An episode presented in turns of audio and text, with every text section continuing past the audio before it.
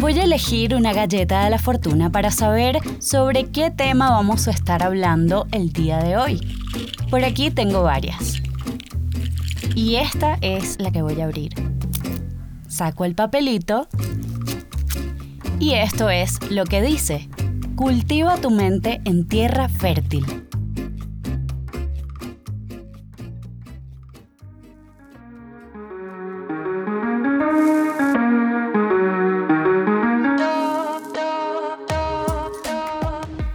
Acompáñame a descifrar el mensaje escondido en la galleta de la fortuna.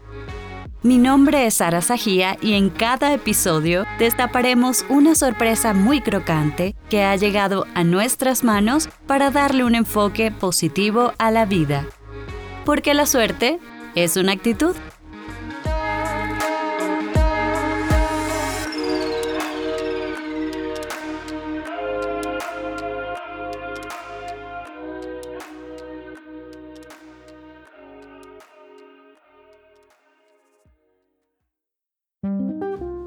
Hola a todos, espero que estén muy bien. Les habla Sara Sajía. Qué rico tenerlos por acá en esta segunda edición de la Galleta de la Fortuna. ¡Qué emoción! Desde Bogotá les mando todo mi cariño y un abrazo enorme cargado de buena energía. En este espacio les digo, hay muchas revelaciones por descubrir, así que quiero invitarlos a que se queden hasta el final porque va a estar interesante. He encontrado información valiosísima que me ayuda a darle un enfoque a estos temas sorpresa, porque no soy psicóloga, pero tengo mi lado periodístico y me encanta investigar a profundidad, sobre todo porque siento que es útil compartir ese conocimiento. Desde pequeña he sido muy curiosa era de esas niñas preguntonas que podía llegar a incomodar, pero gracias a esa curiosidad fue que elegí el camino de informar. Y con el tiempo he decidido enfocarme más hacia el lado espiritual porque creo que es lo que realmente nos hace trascender al final. Me contenta la idea de crecer con ustedes en ese sentido porque en realidad todos somos parte del mismo núcleo y estamos conectados de alguna forma.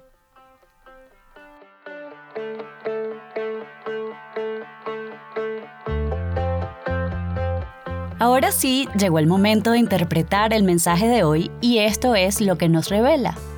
Cultiva tu mente en tierra fértil.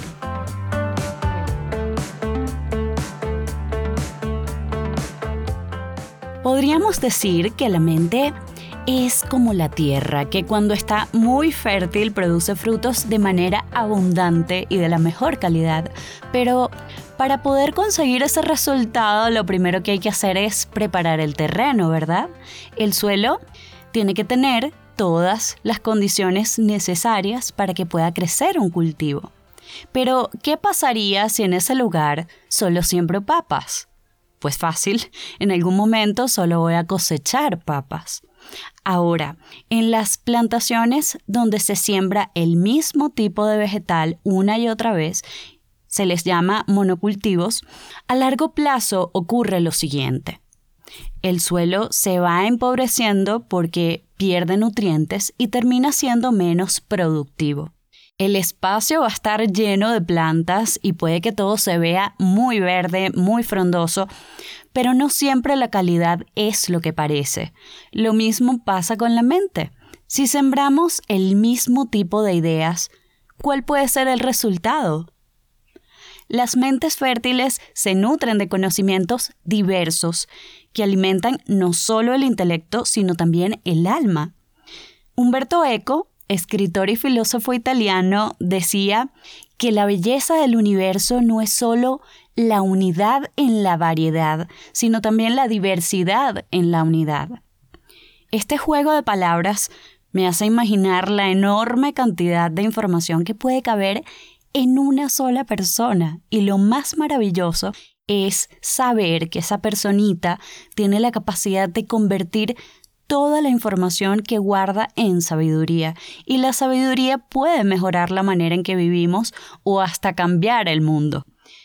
Pero volviendo al presente, pienso que vivimos en una era de la comunicación en la que existen infinitas maneras de acceder a todo tipo de información. Cuando era pequeña todavía había televisores de esos redonditos con antena, por lo menos ya la imagen estaba a color.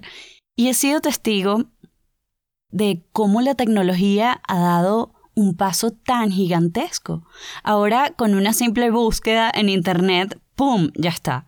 Como dice mi tía, consultamos al dios Google y aparecen miles de respuestas, algo que por supuesto tiene muchísimas ventajas, claro que sí. El asunto es que a veces podemos caer en una especie de comodidad que nos hace un poco dependientes de máquinas o algoritmos que básicamente definen el contenido al que tendremos acceso. Cuestionamos eso al menos de vez en cuando. Realmente, ¿qué tanto estamos cultivando la mente con ideas diversas, con ideas nuevas? En nuestro feed de Facebook, por ejemplo, aparecen los temas relevantes, pero en verdad hay todo un sistema detrás que está filtrando la información y elige por nosotros lo que se va a mostrar. A veces leemos noticias falsas que repetimos o supuestas frases célebres de personajes que jamás dijeron eso solo porque estaba en una publicación. Y de repente consideramos que es una pérdida de tiempo ponerse a investigar si lo que leímos es cierto o no es cierto. Y sin querer nos dejamos llevar por el espejismo de una información que parece real, que parece sustanciosa, pero no lo es, es todo lo contrario. Esto es parte de una realidad. Muchas de esas noticias falsas han llegado al punto de influenciar el comportamiento de millones de personas para que voten por un candidato o por el otro. Ha pasado. Y esto puede terminar moldeando el pensamiento y la cultura de toda una sociedad. Sin ir muy lejos, yo he caído en la trampita de querer comprar un producto que no necesitaba, porque lo veía hasta en la sopa en todas mis redes sociales. Era un termo super fancy que cambiaba de color con la temperatura, una cosa así, y luego me di cuenta de que estaba poseída por una estrategia de mercadeo. Luego creo que se me quitó el hechizo y nunca lo compré. Y con todo esto no quiero restarle valor al Internet. Por el contrario, Internet es una herramienta maravillosa que tiene todo el potencial para cultivar nuestra mente en la diversidad y no creo que haya que ser tan radical como para, ok, ya no voy a tener más un celular, ni encerrarse como un ermitaño, pero sí tenemos una solución a favor. Podemos ser selectivos, ir más allá de los medios habituales y conseguir otro tipo de fuentes valiosas. No me refiero solo a lo digital, también podemos recurrir a los clásicos libros. Es decir, me refiero a contrarrestar de alguna forma el espejismo de la desinformación, por así decirlo.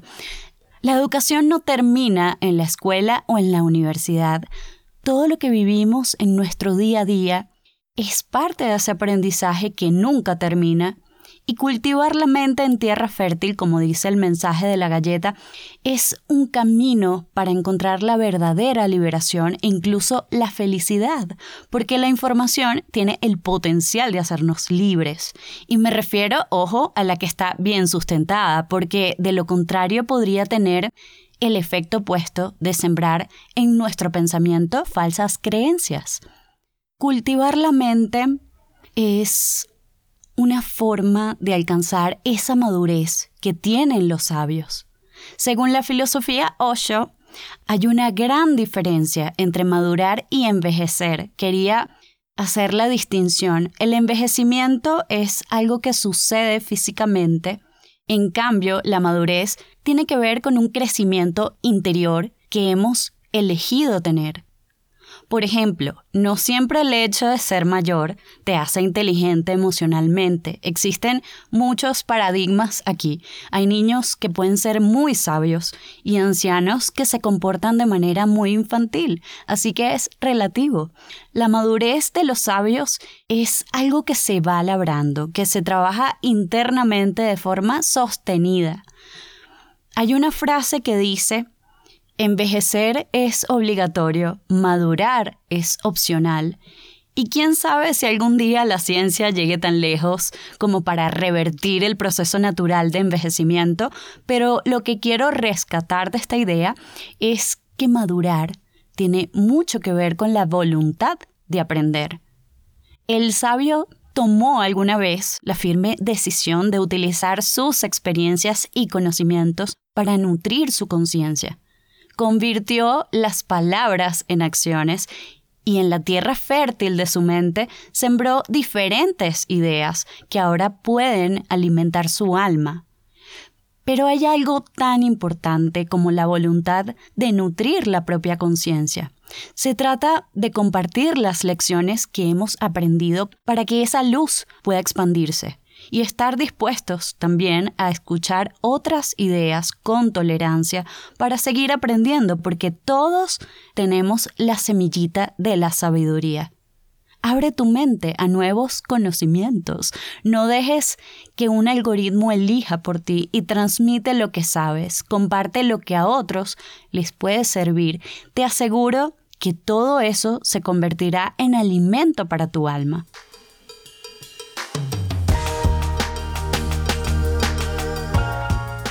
Queridos afortunados, muchas gracias por acompañarme en este episodio de la Galleta de la Fortuna. Recuerden que si quieren compartir conmigo alguna idea o simplemente quieren escribirme algo, lo que quieran, pueden hacerlo por aquí en la cajita de comentarios o a través de mi Instagram también, que es arroba Sara Sara con S, Sajía con Z y J. Pero antes de despedirme, quiero agradecerle a mis amigos de Caracol Podcast que han sido tan hermosos conmigo, son lo máximo. Esto ha sido todo por hoy en la Galleta de la Fortuna. Se les quiere. Chau, chau.